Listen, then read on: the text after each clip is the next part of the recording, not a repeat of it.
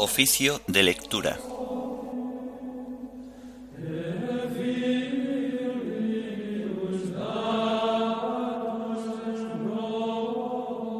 Jueves de la vigésimo novena semana del tiempo ordinario. Himno de laudes. Comienzan los relojes a maquinar sus prisas. Antífonas y salmos del jueves de la primera semana del Salterio. Lecturas y oración final correspondientes al jueves de la vigésimo novena semana del tiempo ordinario.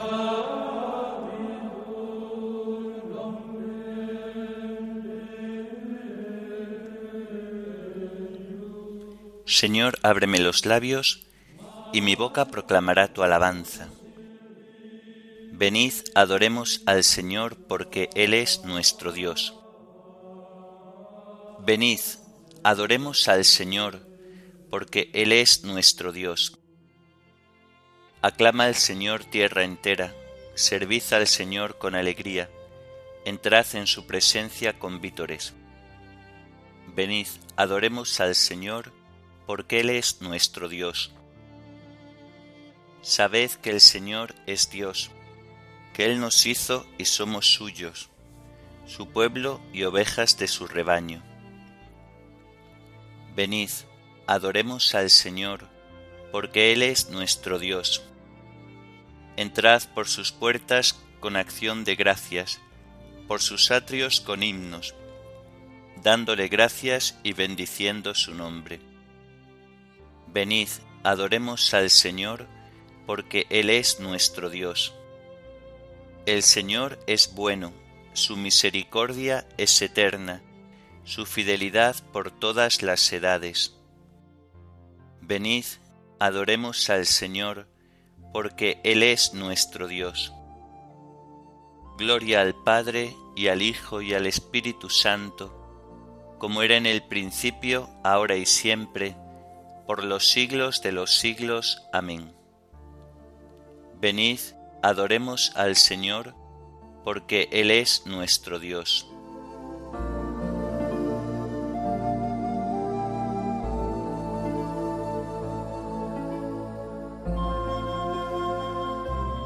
Comienzan los relojes a maquinar sus prisas y miramos el mundo. Comienza el nuevo día. Comienzan las preguntas, la intensidad, la vida se cruzan los horarios, qué red, qué algarabía. Mas tú, Señor, ahora eres calma infinita, todo el tiempo está en ti como en una gavilla. Rezamos, te alabamos, porque existes, avisas, porque anoche en el aire tus astros se movían, y ahora toda luz se posó en nuestra orilla Amén.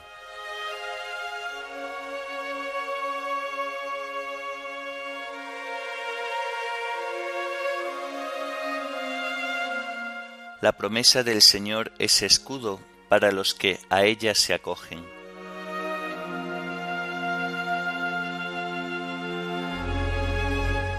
Perfecto es el camino de Dios, acendrada es la promesa del Señor él es escudo para los que a Él se acogen. ¿Quién es Dios fuera del Señor? ¿Qué roca hay fuera de nuestro Dios? Dios me ciñe de valor y me enseña un camino perfecto. Él me da pies de ciervo y me coloca en las alturas. Él adiestra mis manos para la guerra y mis brazos para tensar la ballesta. Gloria al Padre y al Hijo y al Espíritu Santo, como era en el principio, ahora y siempre, por los siglos de los siglos. Amén. La promesa del Señor es escudo para los que a ella se acogen.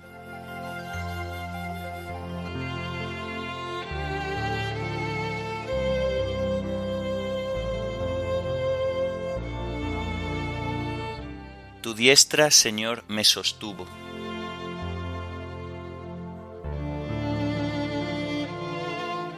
Me dejaste tu escudo protector, tu diestra me sostuvo, multiplicaste tus cuidados conmigo, ensanchaste el camino a mis pasos, y no flaquearon mis tobillos. Yo perseguía al enemigo hasta alcanzarlo, y no me volvía sin haberlo aniquilado. Los derroté y no pudieron rehacerse, cayeron bajo mis pies. Me ceñiste de valor para la lucha, doblegaste a los que me resistían, hiciste volver la espalda a mis enemigos, rechazaste a mis adversarios. Pedían auxilio, pero nadie los salvaba. Gritaban al Señor, pero no les respondía. Los reduje a polvo que arrebata el viento, los pisoteaba como barro de las calles. Me libraste de las contiendas de mi pueblo, me hiciste cabeza de naciones. Un pueblo extraño fue mi vasallo. Los extranjeros me adulaban, me escuchaban y me obedecían. Los extranjeros palidecían y salían temblando de sus baluartes. Gloria al Padre y al Hijo y al Espíritu Santo, como era en el principio, ahora y siempre, por los siglos de los siglos. Amén. Tu diestra, Señor, me sostuvo.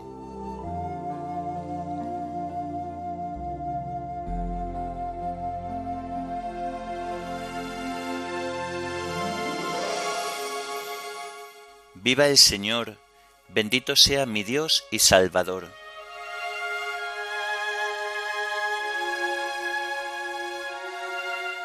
Viva el Señor, bendita sea mi roca, sea ensalzado mi Dios y Salvador, el Dios que me dio el desquite y me sometió los pueblos, que me libró de mis enemigos, me levantó sobre los que resistían, y me salvó del hombre cruel.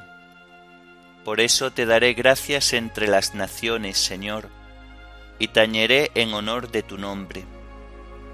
Tú diste gran victoria a tu Rey, tuviste misericordia de tu ungido, de David y su linaje por siempre.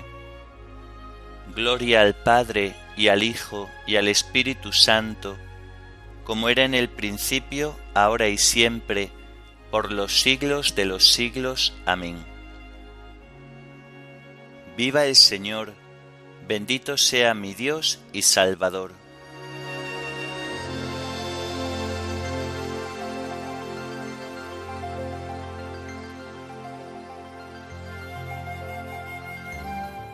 Ábreme, Señor, los ojos, y contemplaré las maravillas de tu voluntad.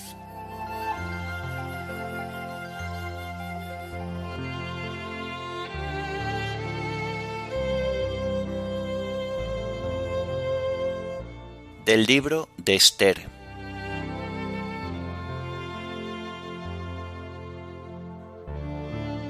Al tercer día, Esther se puso sus vestidos de reina y llegó hasta el patio interior del palacio, frente al salón del trono.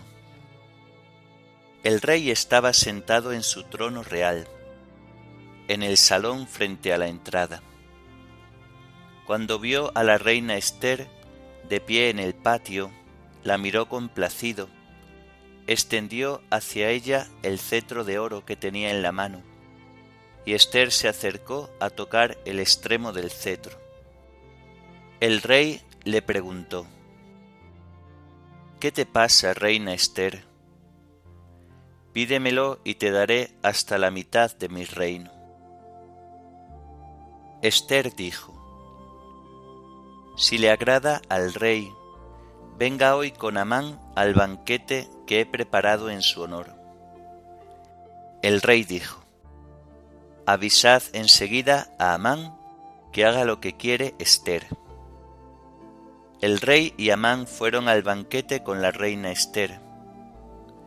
El rey volvió a preguntar a Esther en medio de los brindis. Reina Esther, pídeme lo que quieras y te lo doy. Aunque me pidas la mitad de mi reino, la tendrás. La reina Esther respondió, Majestad, si quieres hacerme un favor, si te agrada, concédeme la vida, es mi petición, y la vida de mi pueblo es mi deseo, porque mi pueblo y yo hemos sido vendidos para el exterminio, la matanza y la destrucción. Si nos hubieran vendido para ser esclavos o esclavas, me habría callado, ya que esa desgracia no supondría daño para el rey. El rey preguntó, ¿Quién es? ¿Dónde está el que intenta hacer eso? Esther respondió, El adversario y enemigo es ese malvado, Amán. Amán quedó aterrorizado ante el rey y la reina, y el rey en un acceso de ira se levantó del banquete y salió al jardín del palacio, mientras Amán se quedó para pedir por su vida a la reina Esther, pues comprendió que el rey ya había decidido su ruina. Cuando el rey volvió del jardín del palacio y entró en la sala del banquete, Amán estaba inclinado sobre el diván donde se recostaba Esther, y el rey exclamó, ¿Y se atreve a violentar a la reina ante mí en mi palacio? Nada más decir esto, taparon la cara a Amán, y Arbona, uno de los eunucos del servicio personal del rey, sugirió. Precisamente, en casa de Amán han instalado una horca de veinticinco metros de alto. La ha preparado Amán para Mardoqueo que salvó al rey con su denuncia. El rey ordenó, ahorcadlo allí. Ahorcaron a Amán en la horca que había levantado para Mardoqueo, y la cólera del rey se calmó.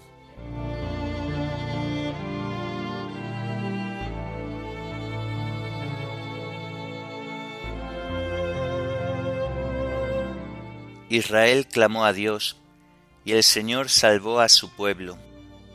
Lo liberó de todos los males y obró grandes señales entre los demás pueblos. Israel clamó a Dios, y el Señor salvó a su pueblo. Lo liberó de todos los males y obró grandes señales entre los demás pueblos. Anunciad con gritos de júbilo, el Señor ha redimido a su siervo Jacob. Lo liberó de todos los males y obró grandes señales entre los demás pueblos.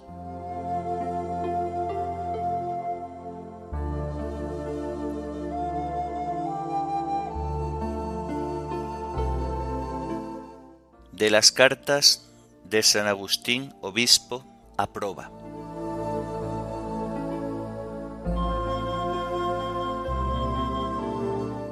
Quizá me preguntes aún por qué razón dijo el apóstol que no sabemos pedir lo que nos conviene, siendo así que podemos pensar que tanto el mismo Pablo como aquellos a quienes él se dirigía conocían la oración dominical, porque el apóstol experimentó seguramente su incapacidad de orar como conviene por eso quiso manifestarnos su ignorancia.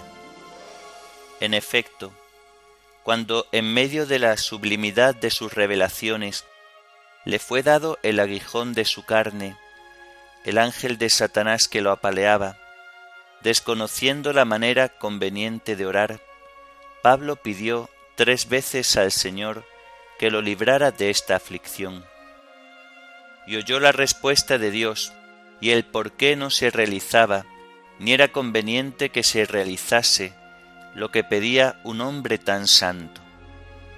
Te basta mi gracia, la fuerza se realiza en la debilidad.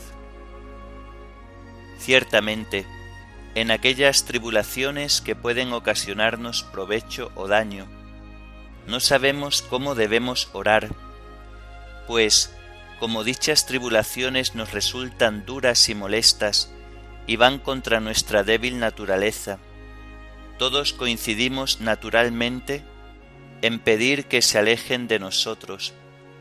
Pero por el amor que nuestro Dios y Señor nos tiene, no debemos pensar que si no apartara de nosotros aquellos contratiempos, es porque nos olvida, sino más bien por la paciente tolerancia de estos males. Esperemos obtener bienes mayores. Y así la fuerza se realiza en la debilidad. Esto, en efecto, fue escrito para que nadie se enorgullezca, si cuando pide con impaciencia es escuchado en aquello que no le conviene, y para que nadie decaiga ni desespere de la misericordia divina, si su oración no es escuchada, en aquello que pidió y que posiblemente o bien le sería causa de un mal mayor, o bien ocasión de que, engreído por la prosperidad, corriera el riesgo de perderse. En tales casos, ciertamente, no sabemos pedir lo que nos conviene. Por tanto, si algo acontece en contra de lo que hemos pedido, tolerémoslo con paciencia y demos gracias a Dios por todo sin dudar en lo más mínimo de que lo más conveniente para nosotros es lo que acaece según la voluntad de Dios, y no según la nuestra. De ello nos dio ejemplo aquel divino mediador, el cual dijo en su pasión, Padre, si es posible, que pase y se aleje de mí ese cáliz, pero con perfecta abnegación de la voluntad humana, que recibió al hacerse hombre, añadió inmediatamente, Pero no se haga lo que yo quiero, sino lo que tú quieres. Por lo cual entendemos perfectamente que por la obediencia de uno todos se convertirán en justos.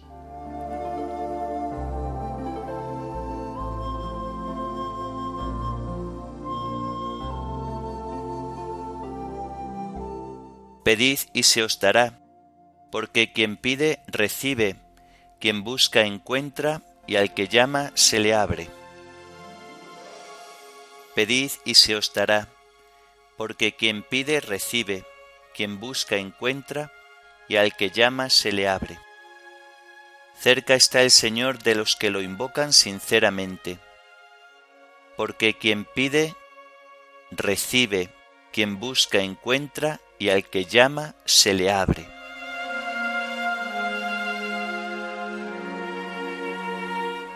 Oremos. Dios Todopoderoso y Eterno, te pedimos entregarnos a ti con fidelidad y servirte con sincero corazón. Por nuestro Señor Jesucristo, tu Hijo, que vive y reina contigo en la unidad del Espíritu Santo, y es Dios por los siglos de los siglos. Amén. Bendigamos al Señor, demos gracias a Dios.